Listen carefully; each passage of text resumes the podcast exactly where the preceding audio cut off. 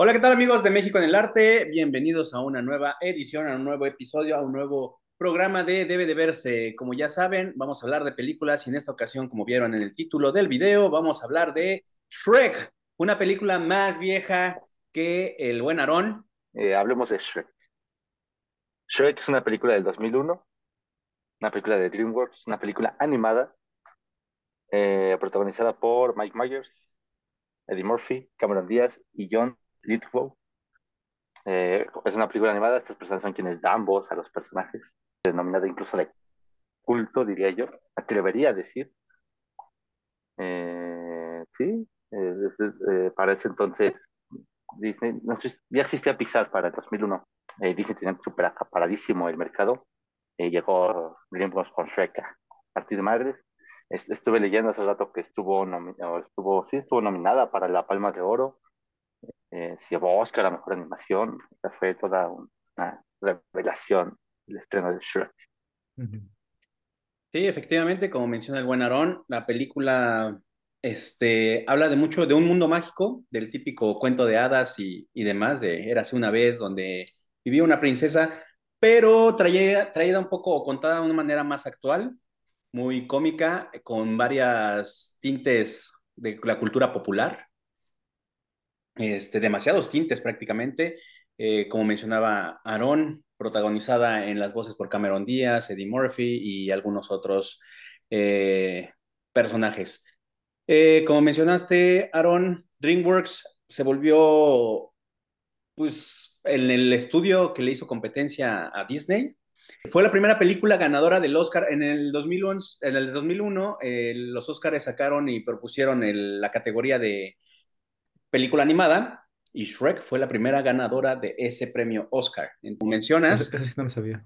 Ajá, este, como mencionas, este, se volvió la clara competencia y en un, un estudio diferente a Disney que hicieron bastante bien las cosas. En ese momento el rostro de Fiona es uno de los rostros más realistas que existían en animación. Eh, Shrek está basada en un libro, un libro homónimo llamado Shrek, de 1990, es escrito e ilustrado por William Stay. El libro trata de un ogro que encuentra la obra de sus sueños cuando se va de casa para conocer el mundo. Y a mí me sorprendió que Shrek estuviera basado en un libro. De tantas cosas que sé de Shrek, no me sabía eso. O sea, sospecho que la premisa es basado en eso. sí, o sea, el, el personaje. Ajá, exactamente, el personaje de que sale y que tiene que salir al mundo exterior y que no es todo lo más. Todo lo demás de las historias animadas y todo, pues obviamente ya lo fueron metiendo. Dentro de los personajes que encontramos, no sé cuáles puedan mencionar, están Hadas, está Pinocho, está el Lobo, la Caperucita, este Blancanieves, eh, está la galleta de jengibre, está el espejito mágico, eh, Cenicienta la mencionan. Los tres osos. Los tres osos, que mamá osa es un tapete. Eso está cruel, güey. Los cerditos, así está. Ah, los, tres, cerditos. Eh, ¿Quiénes más entran? es que salen muchísimos ah. personajes. sobre lo del autor en, en el de este William State, de hecho murió en el 2003 cuando estaba, 2003 creo que sí, cuando estaba saliendo la segunda película de Shrek y aparece en los créditos in memoriam a el autor. O sea, sí, sí fue como un boom para DreamWorks que le dio un subidón. Salieron tres películas más, cada una peor que la anterior, este, la 2 es buenísima. La 2 es la que dicen que es la mejor. La 2 es buena. La 2 la dos es buena, pero uf, ya 3, 4. Ah, no. No las he visto. De hecho, tampoco había visto esta, pero creo que es un bastante buen inicio al universo de Shrek que crearon. Porque no eh, solamente hicieron, creo, que tienen incluso hasta como una serie animada y tienen especiales de Navidad y no sé qué tanta madre. Realmente sí es un producto bastante explotado donde le han sacado jugo. Y creo que el éxito de Shrek, ahora sí, creo yo en lo personal, para mí es el burro. En muchos aspectos. Eh, Carga con todo el aspecto cómico, O sea, con toda la comedia, tiene un gran peso. Hacen un gran trabajo Eddie Murphy, o sea, Eddie Murphy, la verdad, en inglés tuve la oportunidad de verla, lo hace bastante bien, pero Eugenio Derbez creo que en la cuestión latina se la mama. O sea, la verdad es que sí, hace una chambota. agrega muchas cosas, al menos en la cultura mexicana, sí agrega mucho de esa cultura popular que tenía y mucho de él mismo, o sea, agrega mucho de sus personajes, del Longemoco, del Pregúntame y cosas así que sí los hace muy, no sé qué tanto la disfruten otras partes de Latinoamérica, como en México, pero mínimo en México yo creo que sí tenemos todas esas referencias que hacen que disfrutemos más las, la película. También tiene palabritas ahí escondidas en muy doble sentido, que, uy, se disfrutan muchísimo. O sea, para niños pues pasa desapercibido, ¿no? Pero como adulto uno siempre, yo empecé a saltar la carcajada en chistecitos ahí que dices, uy, así como que, ah, esto es un gran complejo. Y así como dices, mmm, qué buena. Ah, complejo de que está complejado y de que lugar, o sea, no mames, o sea, la verdad es que sí agregaron joyitas ahí. Posteriormente, Eugenio Derbez en las segundas partes también tiene anécdotas bastante divertidas. Comenten si quieren que hablemos de la parte 2 de esta película. En las votaciones lo pondremos en alguna ocasión, pero no. la 2 creo que es todavía bastante tolerable. la 2 es buenísima. bueno, la 2 es graciosa, pero... Hay quien dicen que la 2 es mejor que la 1. Creo que concuerdo con esa gente. Mm.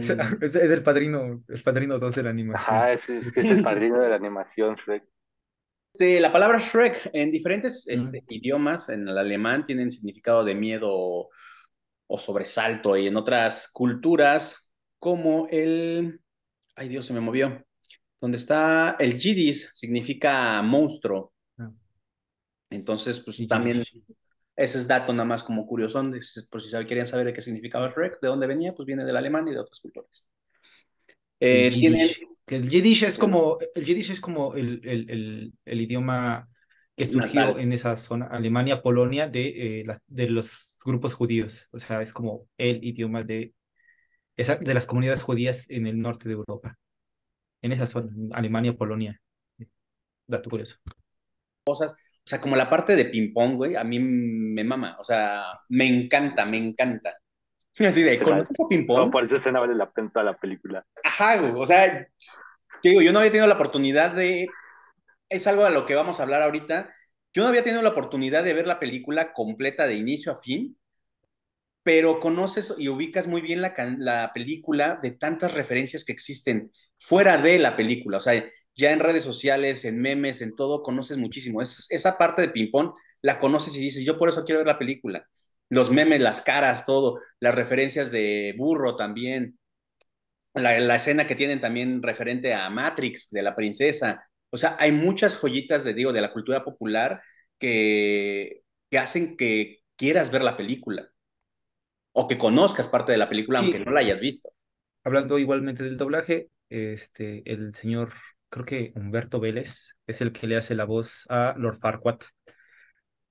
Mm, ¿Quién es Humberto Vélez? Es Homero. Jefe de ah. jefes, exactamente. Ajá. Es el Homero de, la de las primeras temporadas hasta la 12, 13, algo así, de Los Simpson. Ajá. O sea. Y de hecho, el personaje de Lord Farquaad es muy gracioso, o sea, porque es el único que se toma en serio la película. Toda la película es una tontería y el único personaje que se toma en serio lo que está pasando es ese. Y eso ese como que choca, no sé, es muy, es, muy raro. Y es que creo, no sé, eh, el hecho de que Shrek toma, bueno, es muy... Lo que pasa es que Shrek toma un poco la base de lo que son los cuentos de hadas tradicionales, tanto como cuentos tradicionales, y la interpretación que le ha dado Disney hasta este momento, que es quien tiene los derechos a perpetuidad de un montón de obras, que en realidad no debería porque son, no son suyas. Este, pero, ajá, los clásicos de cuentos, entonces, pero Shrek los, los tuerce y se burla de ellos directamente y en su cara y es como decir, ah, pues mira. Hasta ahorita que también, era, eh, también era como una patada a, a, Disney decir, mira, lo que hago con tus cuentitos. Hasta ahorita que lo acabas de mencionar, ¿no se metieron en broncas por eso? Güey? Como dices, no, porque no son. Demás, pero... pero es que Blancanieves no, es un personaje original de Disney. Es un ah, ya lo sé, es de los clásicos. El, diseño, el diseño y las voces y todo eso sí es de Disney, pero pues, el, el personaje no. Que sus enanos son mucho más humanos acá, ¿no? No son tan caricaturísticos. Interesante. Creo que, creo que por algo, por algo por, creo que eh, uno de los personajes que sí modifican es el de Robin Hood, pero creo que porque ahí sí hay un, una alguien que sí tiene los, algo que tiene los derechos reales sobre Robin Hood, entonces no podían meter ese personaje tal cual, entonces pues le hicieron, le cambiaron otro nombre y ahí anda. Bueno, nunca mencionan Robin Hood, nada más dicen Mr. Hood. Sí, eh, ese señor, el señor que anda. Sí. señor Hood. Este, creo que porque el, el, personaje no se llama así, tiene otro nombre, porque aparte es un personaje francés, porque en inglés la voz le hace, le hace Vincent Castle. Ajá. Este, no, por eso, es señor Hood, que lo dicen en inglés, o Monsieur Hood, señor en francés, ¿no? O sea, sí, sí.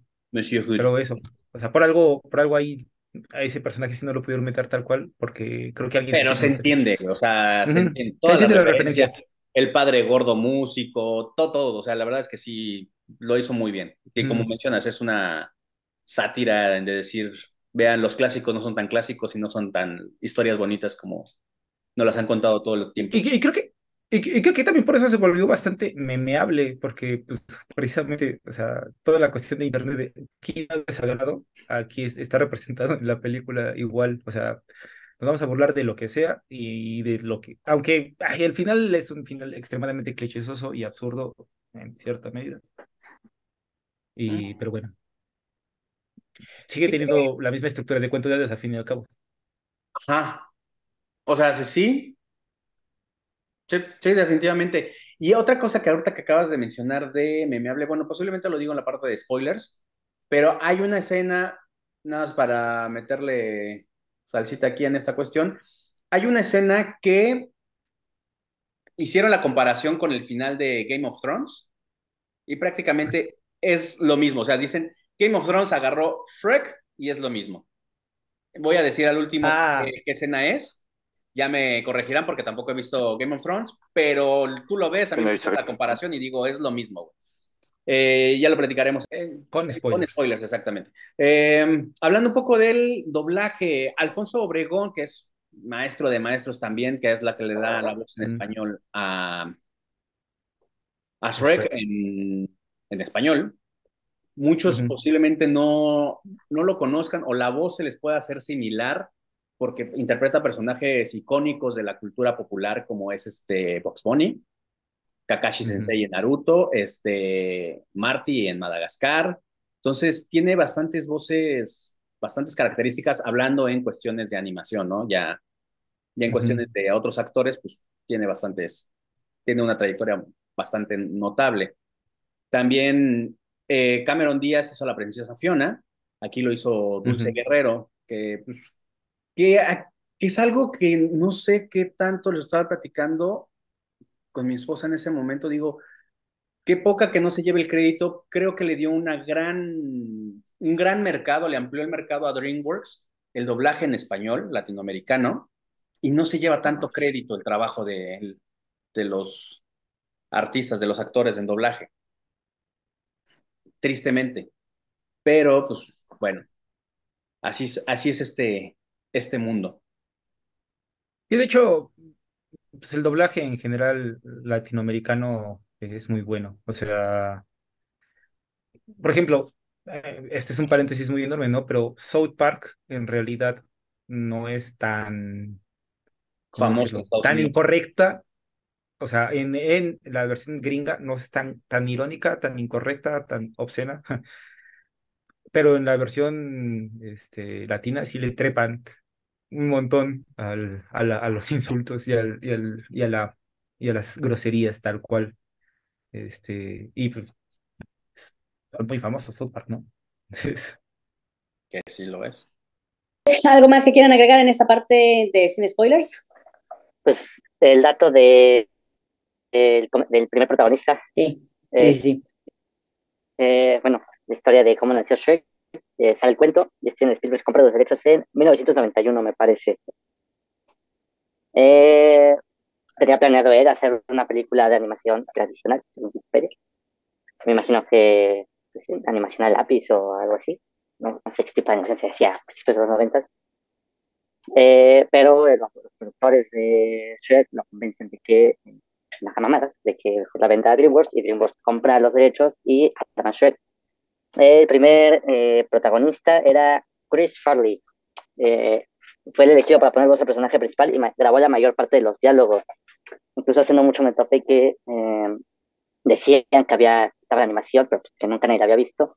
Y hace no mucho se empezaron a fijar ahí cosas y ya salió a la luz como la animación que estaba una cosa perturbadora. Eh, pero cuando llegó Mike, entró Mike, Mike ese proyecto para reemplazarlo, dijo, no, pues hay que hacer todo, pues, hicieron la animación, le grabaron las voces, ahí hicieron incluso cambios en el guion y se hizo Shrek como la conocemos.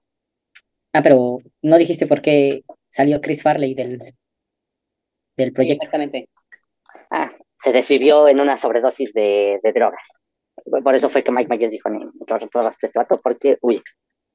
No queremos tener nada de referencia de él. Sí. Y aunque tampoco es como que Mike Myers tenga el humor más fino que digamos, pero bueno. Uno de los personajes que fue casteados para Shrek, me gustaría mencionarlo, fue Nicolas Cage. No veo a Nicolas Cage con, o sea, la voz de Nicolas Cage con, con Shrek, pero bueno, es otro de los que puedo audicionar. Y hablando de personajes, Alan Rickman este, iba a ser Lord Farquhar. ¿Quién es Alan Rickman? Mejor conocido como Severus Snape en la saga de Harry Potter. Hans Gruber. Y por esa cuestión no pudo, porque estaba trabajando este, en Harry Potter y la piedra filosofal. Eh, por esa cuestión no pudo participar en esta, en esta película. Hubiera estado interesante, realmente sí tiene cara de Lord Farquhar. O sea, sí tiene, o sea, Severus Snape sí Probablemente el diseño es CEO de él. O sea, probablemente se hayan basado en, en el rostro de Alan Rickman. sí, el pelito y todo ese rollo, sí, sí lo veo. O sea, sí, totalmente. También otra cosa que hay que mencionar eh, en general, sin spoiler, qué buena música tiene. Creo que hace muy ligera y ah, muy amena la película, este, la música. El soundtrack. Es, es, muy es que es muy contemporáneo de ese momento, es muy principios de los 2000. Finales de los 90, sí. Yo hoy tengo otro dato que no me acordaba. Que eh, cuando hicieron Shrek y andaban buscando el soundtrack, hicieron la canción All Stars de Smash Mouth al principio como provisional porque Smash Mouth no quería ceder los derechos de su música para Shrek, decían, queremos que, la música esté en esa mamada. Y se negaron rotundamente hasta que les rogaron de rodillas, no sé qué habrán hecho los Que les soltaron el billete, que les van a estar rogando. sí, sí, sí. Y, y sí, eh, al final eh, llegar a un acuerdo y All Star fue la canción inicial y pues, ya es un icono de la cultura popular hoy en día. Tengo otro dato, también el director puso esa canción nada más provisional. Y en los pre-screening de las películas, las películas normalmente antes de que salgan al cine a, ya a taquilla, este, las tallerean o las van este, haciendo estudio de mercado a ver qué tanto reacciona la gente. La película se quedó nada, la canción se quedó nada más para ese tipo de películas. La, canción estaba pensada que se iba a cambiar. A la gente le gustó tanto que siendo la canción de inicio e introductoria de la película, que tuvieron que ir a buscar y ir a comprar los derechos porque este, pues ya luego, ya viene lo que tú mencionas, que la banda no quería cederlos porque pues, dicen como que no, mi música no es como, que también, Mister medios ponquetos, no sé qué madre. Medio. o sea, es más fresa que nada, güey, sí. O sea, es lo que, lo que le llamaban todo el happy punk y todo ese rollo de ese tipo de bandas. No, pero hasta Blink 182 es más punk que, que Smash Mouth y mira que. Sí. Pues sí. Ya se puede decir. Y ya, a final de cuentas, les lucieron el billete y terminaron cediendo y la canción se volvió de lo más popular. Y es una canción que la banda aborrece y odia tocar hoy en día por la popularidad y por la relación que tiene con el film. La primera vez que vi Shrek, igual así como dice eh, Mario, no la vi completa, pero de repente, no sé por qué en el canal 11 aparecían de repente eh, escenas cortadas de la película, no sé, y ahí las vi, o sea, vi escenas cortadas, así nada más metidas como para rellenar en la programación del 11 a eso de aquí, sí, ya lo encontré a las 12, 1 de la mañana. Era una cosa muy, rara. Es lo que te iba a decir, son como esos videos que ponen de, videos que han salido videos bien randoms como a las 3, 4 de la mañana, así como que de repente una transmisión y sale una cara y no sé qué tanto y Sí, no sé por qué. El 11 tiende a hacer eso, no sé por qué.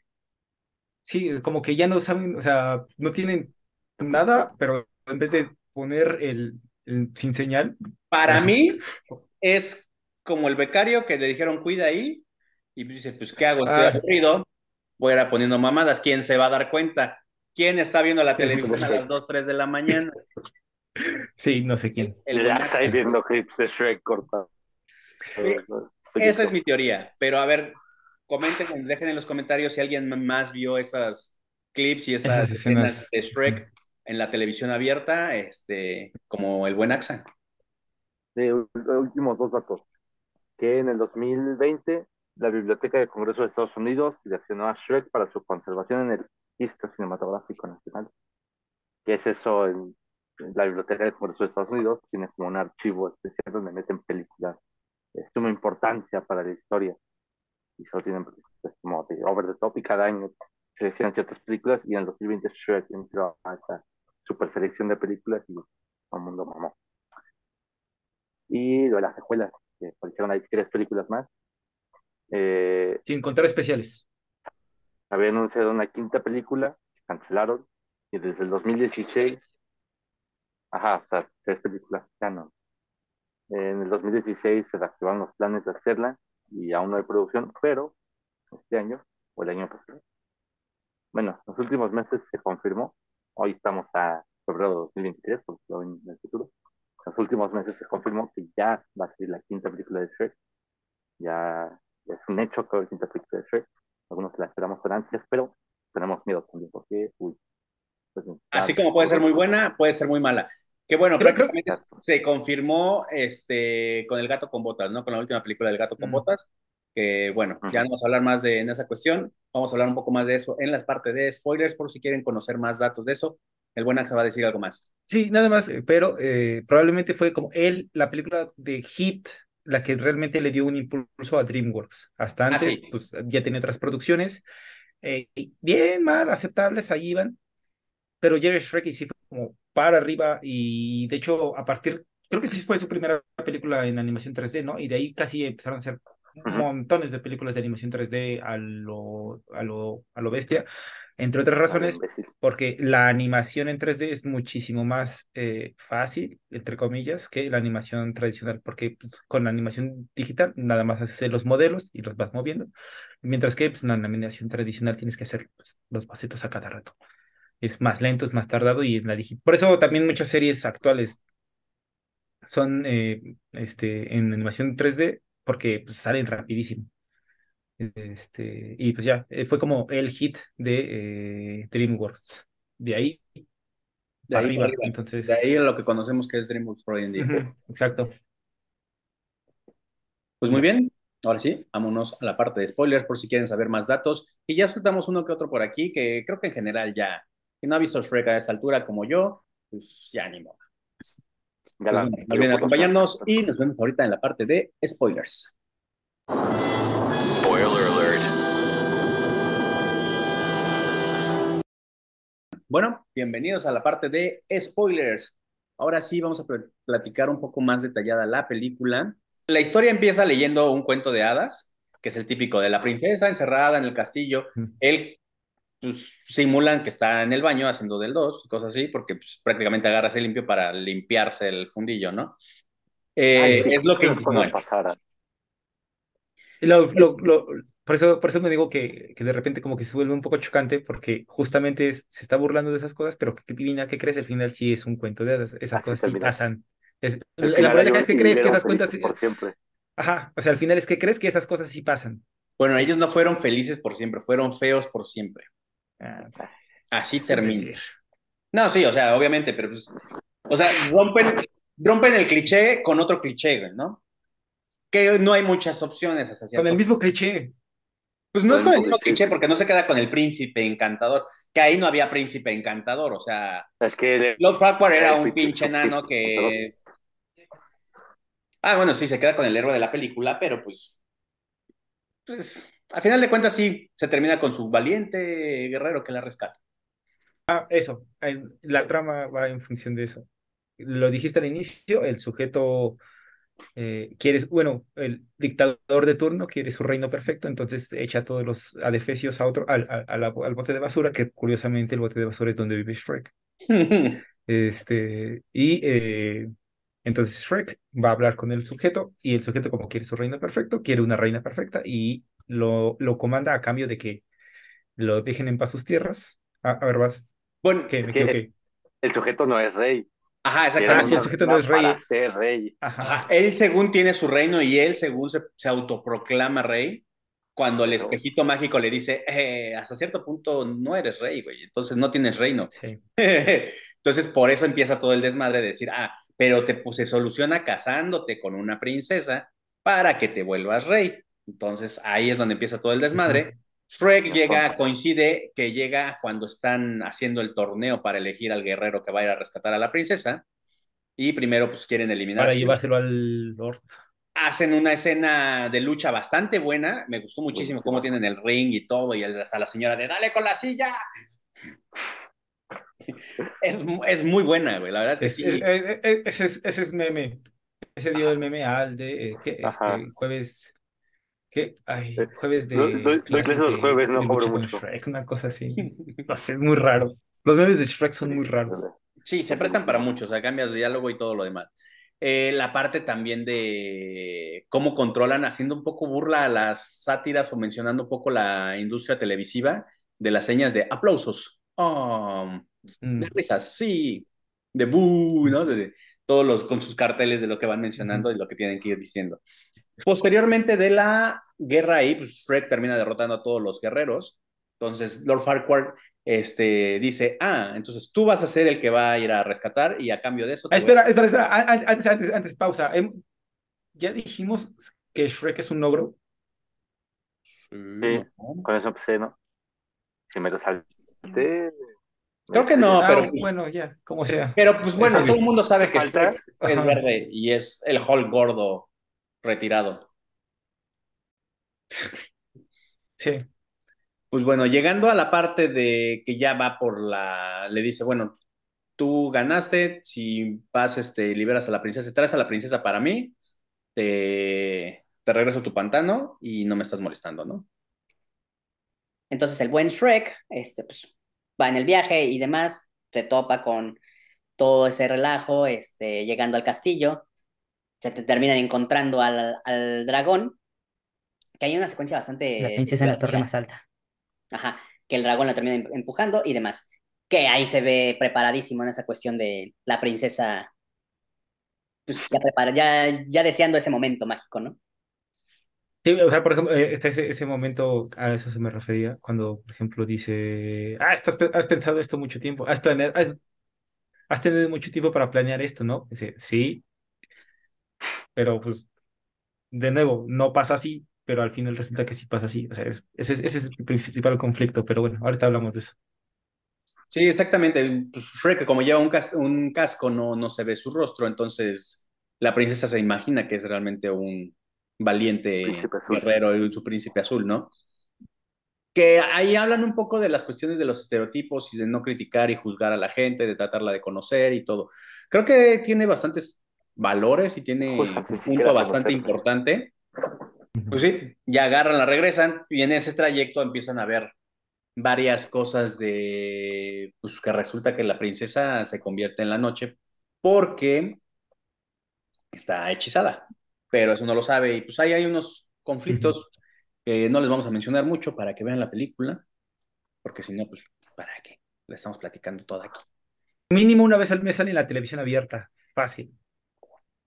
Nada más rápido, ¿no? Después de que rescatan a la princesa, la van a llevar al pueblo. En el pueblo, eh, antes de llegar, se hace de noche y pasa todo ese conflicto rarísimo de tercer acto que siempre pasa sobre, ah, es que el misterio de esto, lo que decías, el conflicto es que la princesa no quiere que sepan que se convierte en ogro y el otro, todo dramático, sí, cree que están burlándose de él, entonces los manda todos al diablo y va y con Lord Farquaad para que traigan a la princesa, se la entrega, él se queda con su pantano y ya vive feliz ahí hasta que se da cuenta de que no es feliz eh, y va a rescatar a la princesa y Que de eso de vivir felices son horas, ¿eh? Porque prácticamente es el mismo día. güey. Sí, bu- bueno, esa es otra cosa, pero bueno. ¿Quién sabe cuánto, cuánto tiempo dura la película? O sea, ¿en Ah, cuántos días dirías que transcurre la historia? ¿En Ah, no, como semana? en dos días por lo mucho, güey, tres días tal vez. Sí, una cosa así. Tal vez tres días desde que El viaje del castillo. El viaje del castillo de la princesa a Tulop son dos noches prácticamente. porque es que Dice, tenemos que apurarnos para llegar. No, mejor acampemos solo esta noche y ya llegamos el siguiente día. más Sí, la otra ¿cuántos donde días? llegaron a su pantano. Lo de burro y todo son como, a lo mucho exagerando, como cuatro días. Exagerando. Exagerado mucho, ha de ser como dos. Yo digo que son tres No, yo creo que sí, como Tres. 3, 4. A ver, es Shrek cuando topa burro esa noche. Pues Shrek yendo a Duloc y esa noche.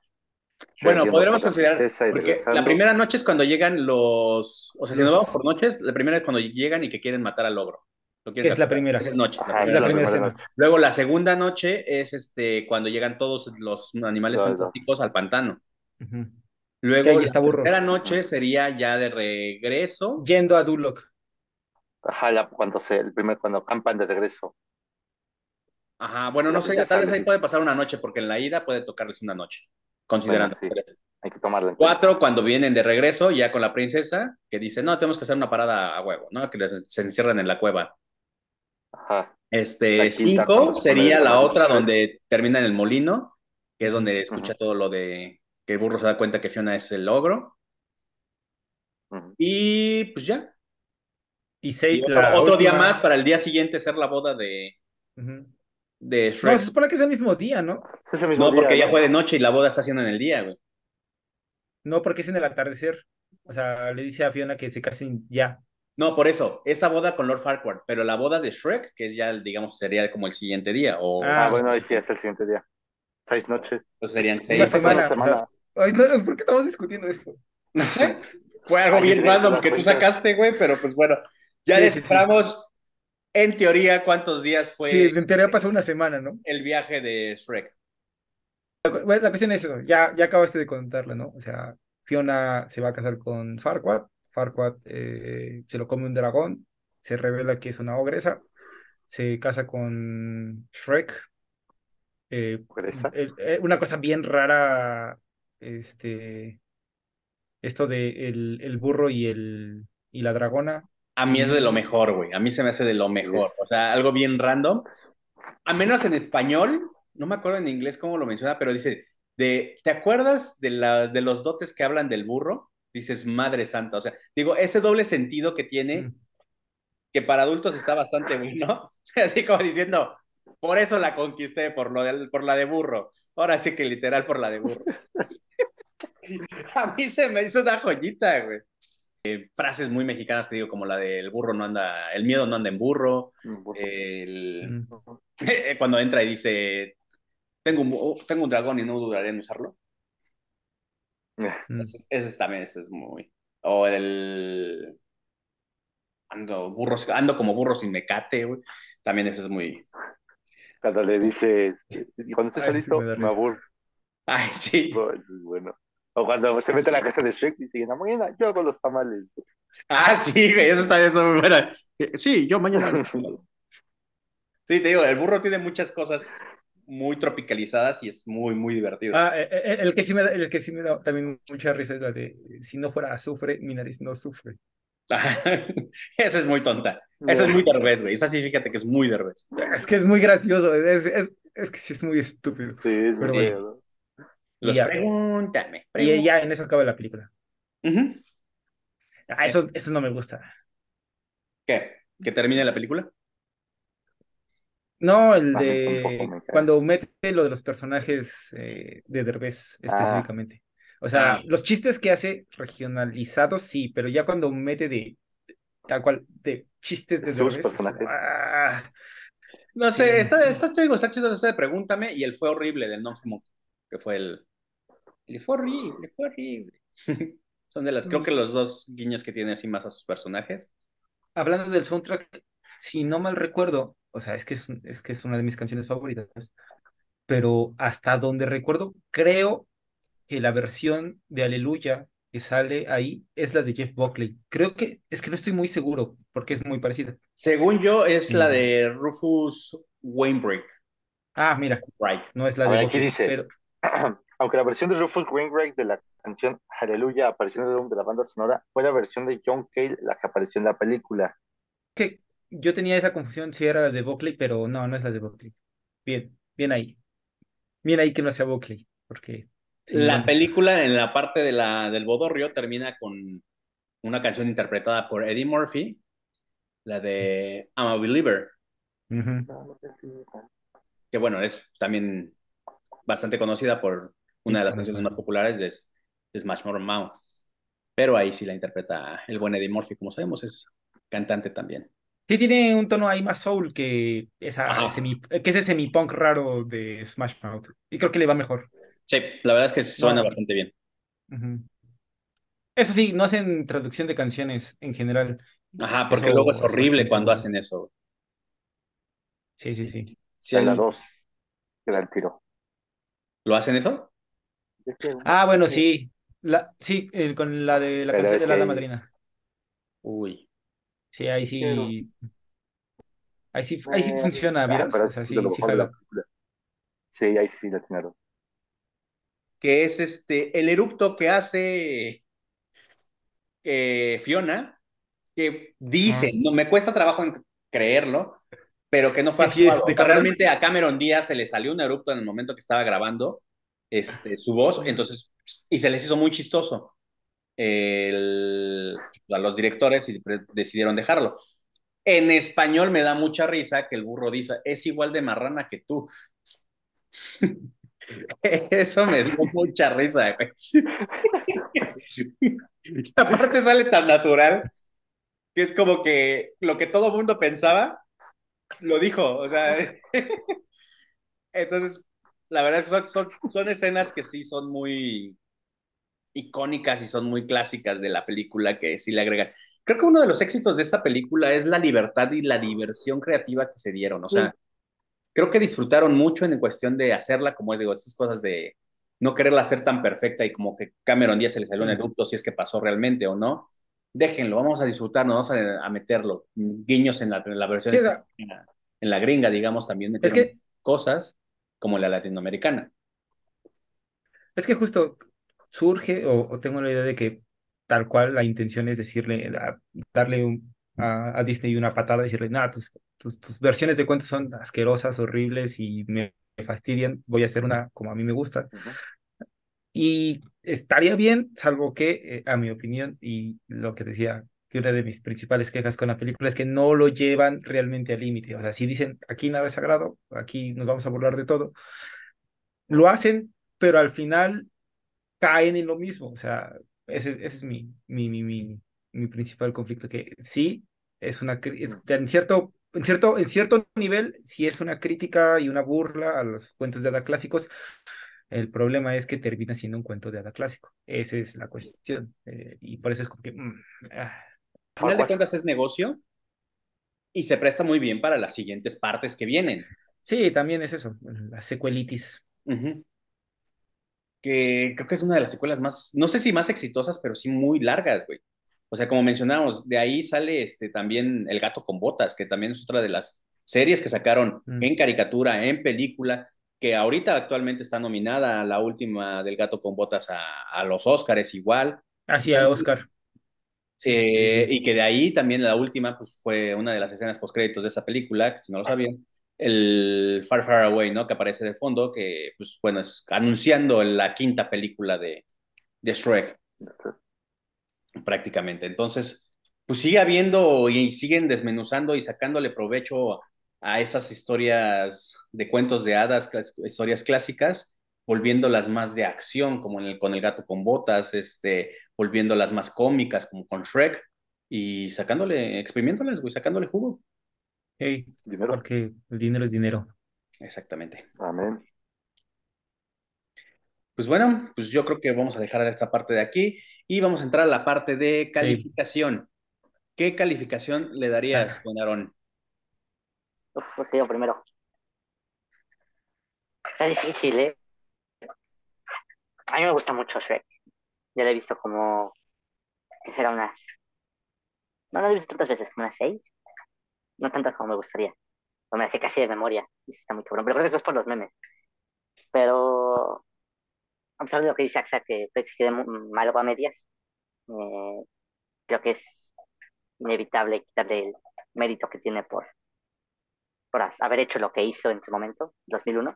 Estaba viendo que eh, desde Robin Hood, ¿de qué año fue Robin Hood? Del 40 y algo, eh, ninguna película animada había sido nominada o había entrado para llevarse la palma de oro en Cannes, Mm. se la llevó, pero no vio ha sido mar y tierra, Shrek. Pero todo un fenómeno, y es un fenómeno que sigue siendo eco hasta el día de hoy.